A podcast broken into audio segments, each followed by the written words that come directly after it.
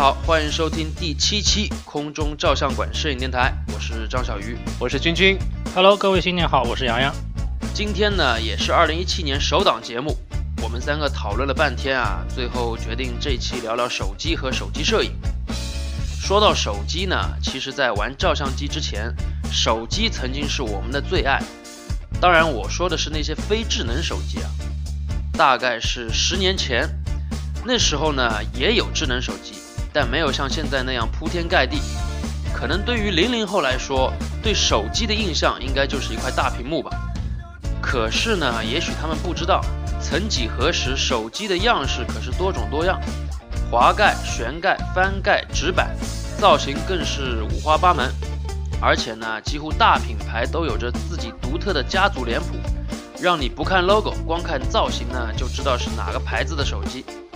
我个人认为啊，那个年代算是手机设计史的一个巅峰。可是呢，时过境迁，智能手机时代的到来，让手机成为了一块块触摸屏，毫无设计感，手感呢也变得如此抽象。不过这也没办法，现在的手机性能和功能是第一位的，没有了这些，就如同一块板砖。我们回顾一下自己用过的手机，哪一款是你们自己最喜欢的？不过我相信，绝对不可能是智能手机，啊，确实不是智能手机啊。要说我最喜欢的一款手机呢，当时应该是索尼爱立信的 K790C，是一款直板的，当时主打拍照的手机。那款手机好像是后面那个应该是可以滑盖的那个拍照的，看上去蛮炫的。呃，滑盖以后就自动进入拍照模式。然后那个手机最吸引我的一点呢，就是它还有首创的一个就是氙气闪光灯。它的补光效果确实不是现在的 LED 可以比的，啊，我记得我当时的手机那个拍照的后面应该会有那个补光灯，当然不是仙气的，那个索爱的，好像那一阶段出的手机会，哎，感觉还蛮专业的，像这个数码相机一样这种感觉。当时索爱就是它的主打的就是两款嘛，一个是 Walkman 音乐，还有一个就是 CyberShot 拍照。啊，那一款手机 K 七九零，当时好像，哎，我有点记得，有点印象，是，呃，零六年一款产的。然后它还有一个什么红眼减弱功能的，哎，这感觉那个功能还蛮屌的。然后三百二十万像素自动对焦的，哎，我记得好像会有一款稍微便宜一点的，是 K 七五零 i 是吧？那个是之前的一款，就是 K 七九零是 K 七五零的后继产品。算是当年的旗舰啊，原来这样。K 七五零好像因为会稍微会小一点，当时我记得好像是两百万像素，也能自动对焦，感觉哎那个造型还蛮好看的出来。当时好像很很风靡，校园里面感觉哎大家拿这个手机感觉好像哎很帅的样子。对，索爱的造型向来都比较拉风。呃，那么君君，你最喜欢的手机当时是哪一款？啊，其实我最喜欢也是我目前用过时间最长的，有一款手机我将近要用到两年半左右吧，是松下。MX7 那款手机，说实话，在国内的话，其实当时会出来的时候会买的很贵。当然，那款手机也会，哎，比较厚。呃，张小鱼好像和我买过一款同款的，你是那款薄的，叫 BS7 是吧？对对对对，因为那个时候那个国内你们都买索爱嘛，因为索爱确实是日系手机当中非常好看。但是呢，我是完全偏向于这个喜欢翻盖手机，呃，所以呢，国内。的行货买不到索爱那种好看的翻盖，所以当时是看了那个松下的那款叫 MX7，就是你你用那款。呃，对，然后当时的话，其实。我那时候应该是这款手机是我先买的 MX 七然后呢就买的买的 VS 七然后 VS VS 七的话是续航能力稍微会弱一点。我那款手机我记得我基本上可以一个礼拜一个礼拜一个礼拜可以不充电。然后我当时会选了有很多手机，因为我也喜欢翻盖和张小鱼那时候是同号，然后那个选了像飞利浦啊，像那个诺基亚当时也会有，索爱当时也会有一些翻盖手机，当然屏幕会比较小。对对对。那时候的索爱，我因为我它的那个松下的 M X 七有一款我买的那个是 V S 七比它薄很多，但是续航能力呢只有两天。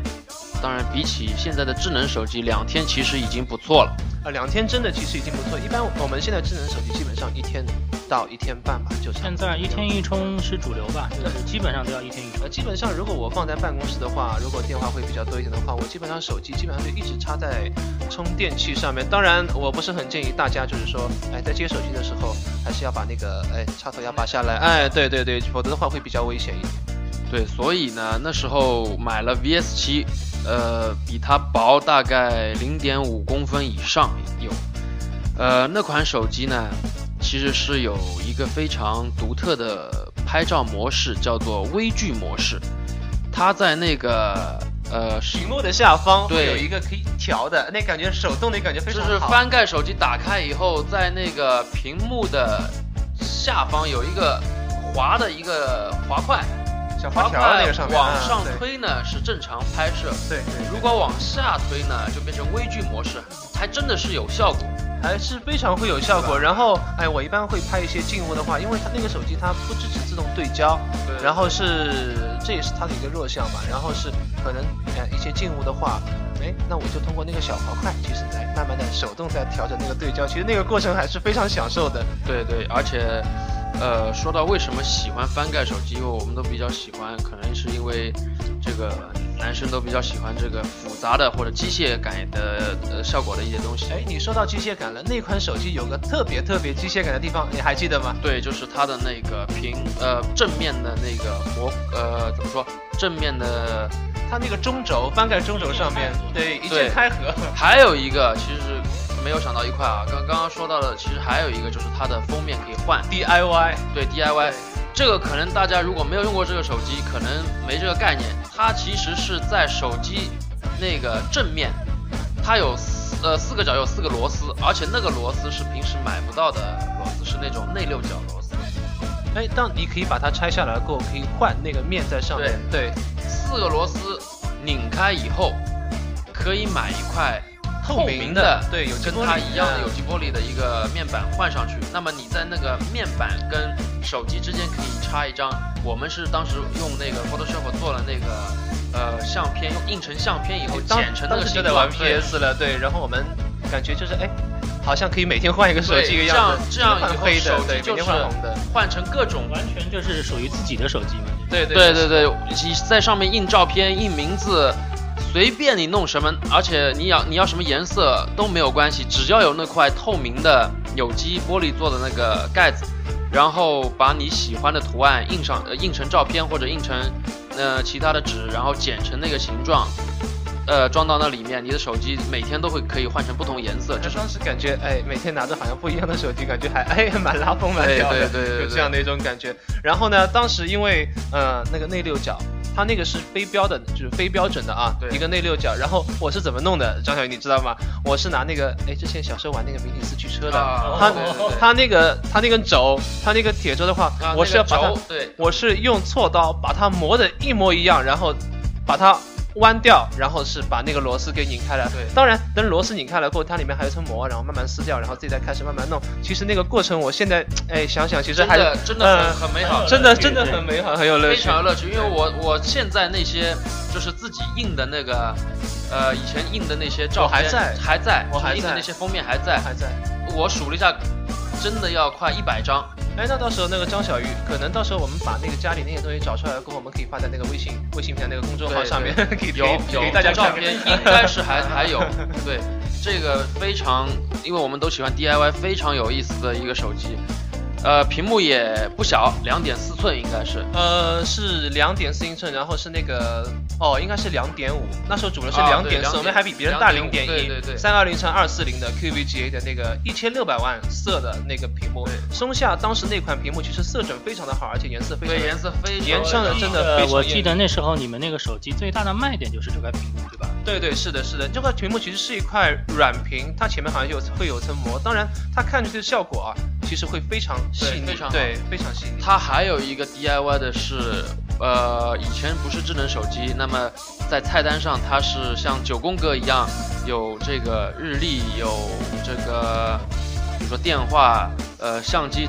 呃，各个图标，是可以换图标是吧？对，它可以单独把图标图标换了，还可以整体把这个这个图标的背景换了，它全部可以更换。就是从现在意义上说起来，就是一个 DIY 的，把一个就是做一个主题嘛，是吧？对对对，其实做一个主题。像九宫格里面肯定电话一个，还有个设置，还有个图片，那么所有的东西我们都可以自己做上去。对，而且你如果觉得它的图标不错，但是它你觉得它图标后面的背景不好，你可以换一张整体的背景，也可以换。那时候感觉好像会比现在的确是要要有乐趣，有乐趣。那那一有空就在想这手机接下来该换成什么样子，呃，外壳换成什么样子，然后里面的那个图标换成什么样子。虽然说功能不多，感觉好像把那个手机操控到极致去研究那个东西。而且啊，那个时候手机上还有很多硬件的很人性化的功能，像我记得那时候索爱的手机最大的特点就是它都有一个两段式的带自动对焦的快门键，我觉得这是非常方便，现在很多手机都已经没有了的。啊，两段式的话是和哎，就是和普通那个相机一样的一个自动对焦，然后是软软快门，然后按下去是硬快门，就是感觉就已经拍照成功。操作逻辑上是完全一样的，这让我感觉非常舒服。啊，我那个松下就是没有这样的功能，因为它不能自动对焦嘛。呃，对，相对。呃，毕竟，所以回想起来，还是整个手机行业，呃，真的是那时候做的非常的细致到位。呃，智能手机后来出来了以后呢，这些功能好像全部不是那么重要，慢慢的都退化，变成了现在的大屏幕手机。其实，呃，在手智能手机之前呢，那时候的手机除了我们刚刚说的那些乐趣，其实摄像头也是非常，呃，一个好的一个卖点。呃，最早的时候我记得那时候说是三十万像素，是吧？啊，不不不，纠正一下。第一款手机带有摄像头的手机是十一万像素，这个品牌其实大家都熟悉，但是现在的话可能又会有点陌生，就是 大名鼎鼎的夏普手机。夏普手机在两千年的时候出了一款十一万像素那个感光元件是 CCD 的手机，当时只有十六和弦，那个屏幕色彩啊只有两百五十六万，两百五十六万色，九十六乘一三零的。然后第二款的话，它也会升级的，升级到一百万像素。呃，随着那个时间就慢慢的推移嘛，可能这个像素啊各方面的水平也会好一点。当然，第二款手机的时候，它已经有出到呃两点四寸二十六万色的 Q V G 的屏幕，当时是在二零零三年。说实话，这一款手机在当时是非常非常的先进，也非常非常炫目的。然而比较可惜的话呢，就是说，哎，日本那时候手机还是相对比较保守的，它比它就是针对一个国内市场吧，就是中国市场也没有引进像类似这样的手机。对，那时候我记得我们跑到冠前的那种水货店，水货店里它的那个展柜上都会放一些，呃，非正常渠道呃拿过来的日本手机，有一些松下、夏普，然后还有东芝，然后我记得那时候最吸引我们的就是那款夏普九零三，是吧？啊，那时候这一款手机其实是现在意义上啊，就是感觉哎，白富美拿的一款手机，非常非常的高端。当然，它样子是楔形的嘛，一个翻盖手机也非常漂亮，呃，自动对焦的，三百二十万像素。那款手机我觉得最好看的就是那款大红色的。对对对，其实我觉得那时候一个妹子啊，在路上拿一个夏普九零三的感觉，绝对比现在拿一个 iPhone 七拉风，因为那手机你买不到。而且非常贵，十十年前吧，那手机是将近要三四千块钱，对，要三四千那手机，而且你还不一定买得到全新的，基本都是翻新的。有的时候用起来也不是很爽，因为那个手机的话，在国内的话需要用那个卡贴，然后还解码，很多一系列很繁琐的，它打字也其实不是特别的方便。那款手机其实就是一个样子会比较好看一点，第二个它的摄像功能的确非常强大。哎，当时其实哎自拍嘛，现在哎对对对，它屏幕可以旋转，哎呀那感觉是非常炫的一种啊科技水平。对对，它那个屏幕可以像现在那个卡西欧的那个自拍神器一样，它可以旋旋转，旋转回来呢，那你就可以自拍。其实我相信这个呢是吸引那些妹子的那个吸引点啊，是因为可以自拍。那那时候其实我们肯定不是一天到晚自拍啊，但是我们拿着一个可以拍照的手机，那时候还记得都拍些什么东西吗？记录生活，好像什么都拍哈。对，因为。呃，如果去电脑里翻翻，也许还翻得到以前拍的，是吧？那时候还没买卡片机，呃，大部分应该都是随拍。那时候觉得随便，只要能随时拍张照，已经觉得非常牛逼的事情了。呃，我都留着这些照片，我现在都还有。呃，更多的就是像同学一起出去玩啊，或者在路上看到一辆很帅的车呀，这样子都会随手的把它拍下来，当做一个记忆嘛。呃，因为之前的话，大家也都知道，可能可能就是说拍照这个成本会比较高。当然，当我有了一第一款那个拍照手机了过后，哎，我真的什么都拍，看你好的我都拍，感觉是哎是非常的这种欢乐，非常的快乐这样的感觉。哎，对，其实我觉得那时候拍照还比现在更真实自我一点，是为什么呢？因为你现在拍照到底为了什么？你是为了发朋友圈？你是为了让大家看哇，我在喝星巴克啊，我在做一件很逼的事情。而那时候拍照拍的照片，你其实是不能通过所谓的这些 QQ 和什么事直接给发送到群里，你拍到的一定是你喜欢的，对你感兴趣的东西，绝对是你喜欢的、你想拍的东西。其实我倒反而觉得那时候拍的照片，倒是一些手机摄影作品了，更真实了。对，能展展示自己的喜欢。对，其实那时候的那个主要是一个分享和一个应用，呃，相对会比较匮乏一点。然后那个手机的话，也不是智能手手机嘛，就是说大家也没有这样的类似这样朋友圈。啊，我记得那时候好像大家玩那个 QQ 空间会比较多一点，对吧？但是你不能及时呃直接发到上面，对对对，吧？所以大部分的照片还是是自己看自己喜欢，你拍一些东西啊。当然还有一点啊，就是说，嗯，以前拍的照片啊，相对还是蛮真实的，因为现在的话可能会有很多那个修图软件或怎么样的，哎，这个感觉会出来就其实就是不是本人啦，就这样的感觉。以前的照片我现在看看，哇，真的这个真实感是非常强，纪实感是非常强的，哎，感觉那时候就在纪实一样。当时就热爱生活，是吧？对对对。那时候的照片呢，就好像是刺身，啊，百分之一百都是这个原材料。呃，现在的照片我感觉就好像麻辣小龙虾，麻辣小龙虾，对，百分之三十是这个原材料，然后剩余的百分之七十全是佐料，基本上差不多是这样的概念。啊，其实呢，是从 iPhone 四那时候是开始，嗯，一代神机啊，一代漂亮，一一一代神机，那时候真的是感觉，哎呀，这这种突破的创新简直就是史无前例，五百万五百万像素的。其实是从 iPhone 开始的话，它就主推一个分享和一个应用。哎，我突然说到 iPhone 四，我想到我们那时候那么喜欢这个翻盖机，甚至滑盖，因为它做工复杂，或者说它的造型拉风。为什么 iPhone 四一出来，好像我们就瞬间不喜欢这些以前的那个手机，一下子就都觉得 iPhone 四好像很好呢？呃，当时不是不喜欢，当啊，但是 iPhone 四出来，这个整个做工、整个设计给人的震撼啊，就是是非常的，至今让人很难忘的一件事情。它算是一个革命啊，对，包括苹果到目前为止都没有再超越过那个时候的。对，其实你仔细想想，iPhone 四其实挺简单的，就一个屏幕，而且屏幕在那时候不算是特别大的，说实话。对，那时候的屏幕也不是现在，就像我们用的这个以前用四寸，然后突然之间来个六寸那样的一个视觉上的变化，那时候没有变太大。为就其实真的我是自己是说不上来为什么，就觉得 iPhone 很好看，完全它造型完全跟以前翻盖手机不一样，但是你又就觉得。这么一个东西很好看，好像对 iPhone 呃翻盖手机就没有那么激情了。而且那个时候必须说，除了 iPhone 之外，真正讲设计、讲做工的手机没有，那个时候是没有的。呃，然后其实 iPhone 手机带给我们的，其实还是一个。系统平台的一个体验，其实他们主推的一个是我刚刚就说了一个分享和应用嘛，它其实推动了安卓，然后现在两个人是互相在推，互相在进步，现在其实已经发展到一个非常成熟的，也不说是呃极度成成熟啊，可能还会有一个顶点，非常成熟的一个一一个地步。其实它现在的一个系统平台体验，包括安卓现在所有的智能手机，它的应用其实已经超越了这个拍照的一个本身。那么，随着移动互联网包括手机的这种发展呢，我们现在突然发现啊，我们拍的照片变得可以分享了，再也不用拍一堆照片放在一内存卡里面，回来以后再等着一堆一堆往上传了。我现在可以走到哪儿刷到哪儿，我可以直播了，我可以刷屏了，我甚至可以根据我拍的照的地理位置做一张属于我自己的摄影地图。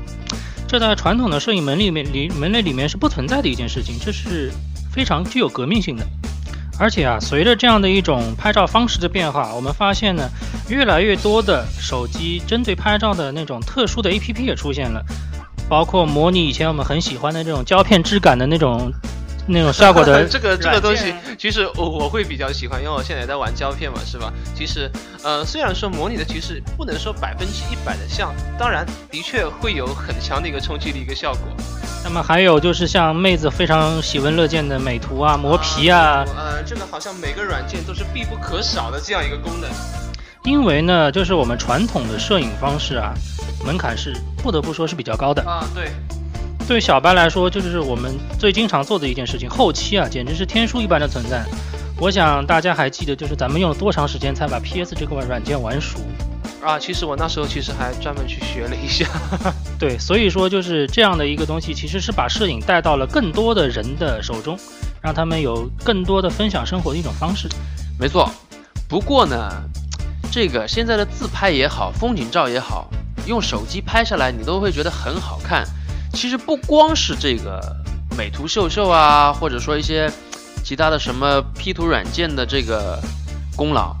其实也是归功于手机自身的拍摄硬件的提高。现在的手机和以前真的是提高太多了。呃，这里啊不只是硬件，手机本身的它那个就是软件的算法是非常出色的，它的那个真实取向的色彩还原呐、包括它的连拍性能啊，都是非常非常出色，甚至比我们现在市场上大多数的单反都要出色的。当然了啊，底大一级压死人，单反可能在自动挡下面比不过手机的拍照那个成像出色，但是在其他的模式下面，还是单反要强很多的。呃，其实现在市面上比较主流的，其实还是用的大法的哦，索尼的这一块那个两千两百五十万像素，或者现在标的是两千三百万像素的一块那个对战式的一块 CMOS，这块它的那个 CMOS 啊，就传感器的，它的面积是一比二点六英寸的，它单像素大小其实那个一那个一缪嘛。呃，其实按照它这样的像素比例来说的话，现在设计的相对还是比较合理的。哎，我要想提一下那个国产的这款手机，叫努比亚，努比亚，呃，那个 Mini S，现在应该也算是相对今年比较二零一六年啊比较新出的一款手机了。它是一个系统的一个相位啊，加上一个反和那个反差那个混合对焦的一个系统，将这一块传感器的性能是压榨的非常干。说实话，我们国产的这个软件的确是做的还不错。呃，是那款彭妈妈号称可以拍星空、拍星轨的那个机子吗？呃，对，其实它的一个极速啊和一个夜间成像是非常好、非常好的。目前来那个目前为止的话，我觉得这一款就是说，哎，你看 CMOS 一个镜头和它一个手机的一个配合，相对还是做的比较极致的一款。啊，所以我们不得不感叹啊，这个这么好的一个拍摄性能，它竟然是集成于一部普普通通的智能手机上。其实呢，这个手机还有一个几乎能碾压传统单反或者说专业级相机的一个优势，就是它的便携性，随时随地都可以拿出来拍，甚至能够拍到下一秒就没有的景色。哎，那说到这里，我有一个真实的故事可以分享一下。啊，好像我记得之前在你手机上面看到一张非常漂亮的照片，好像是你之前和我提到瞬间抓拍的，就那张照片是吧？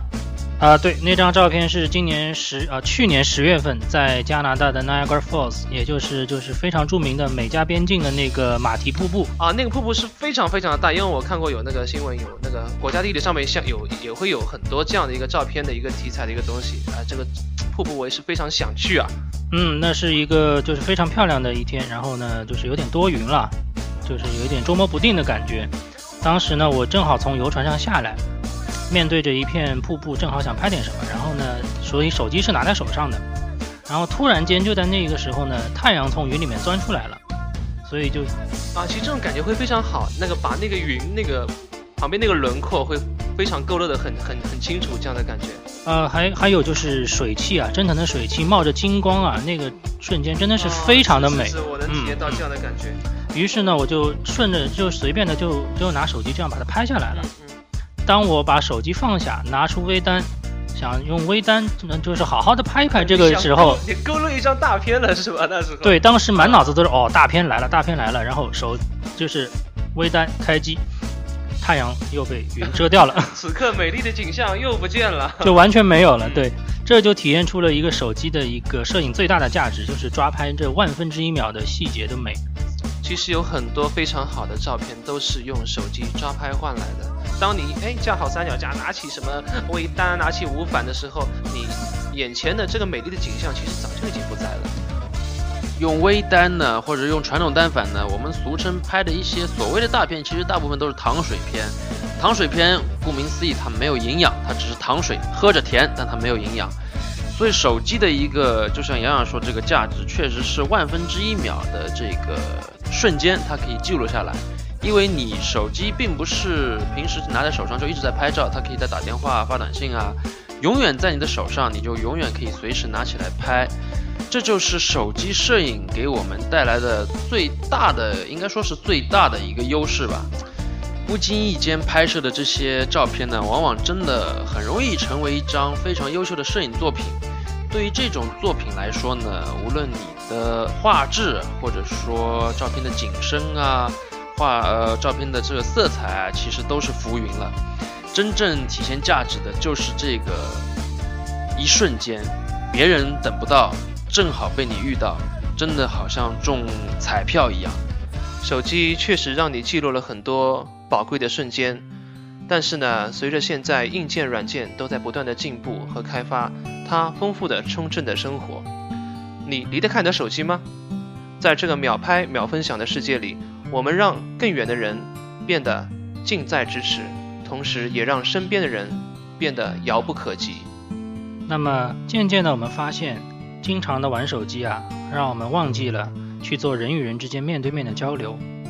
曾经寝室热闹的卧谈会呢，变成了各自孤独的游戏；曾经热闹的春节团聚，变成了群里的红包大战。我们必须问一下自己：这样真的好吗？让我们放下手中冰冷的手机，牵起你身边温暖的双手。本期空中照相馆摄影电台就录播到这里，感谢大家收听。我们下期节目再见。我手机呢？哎，我刚给你扔了。为什么？你不是说要放下那冰冷的手机，牵起温暖的双手吗？那我也得滴滴打车回家呀。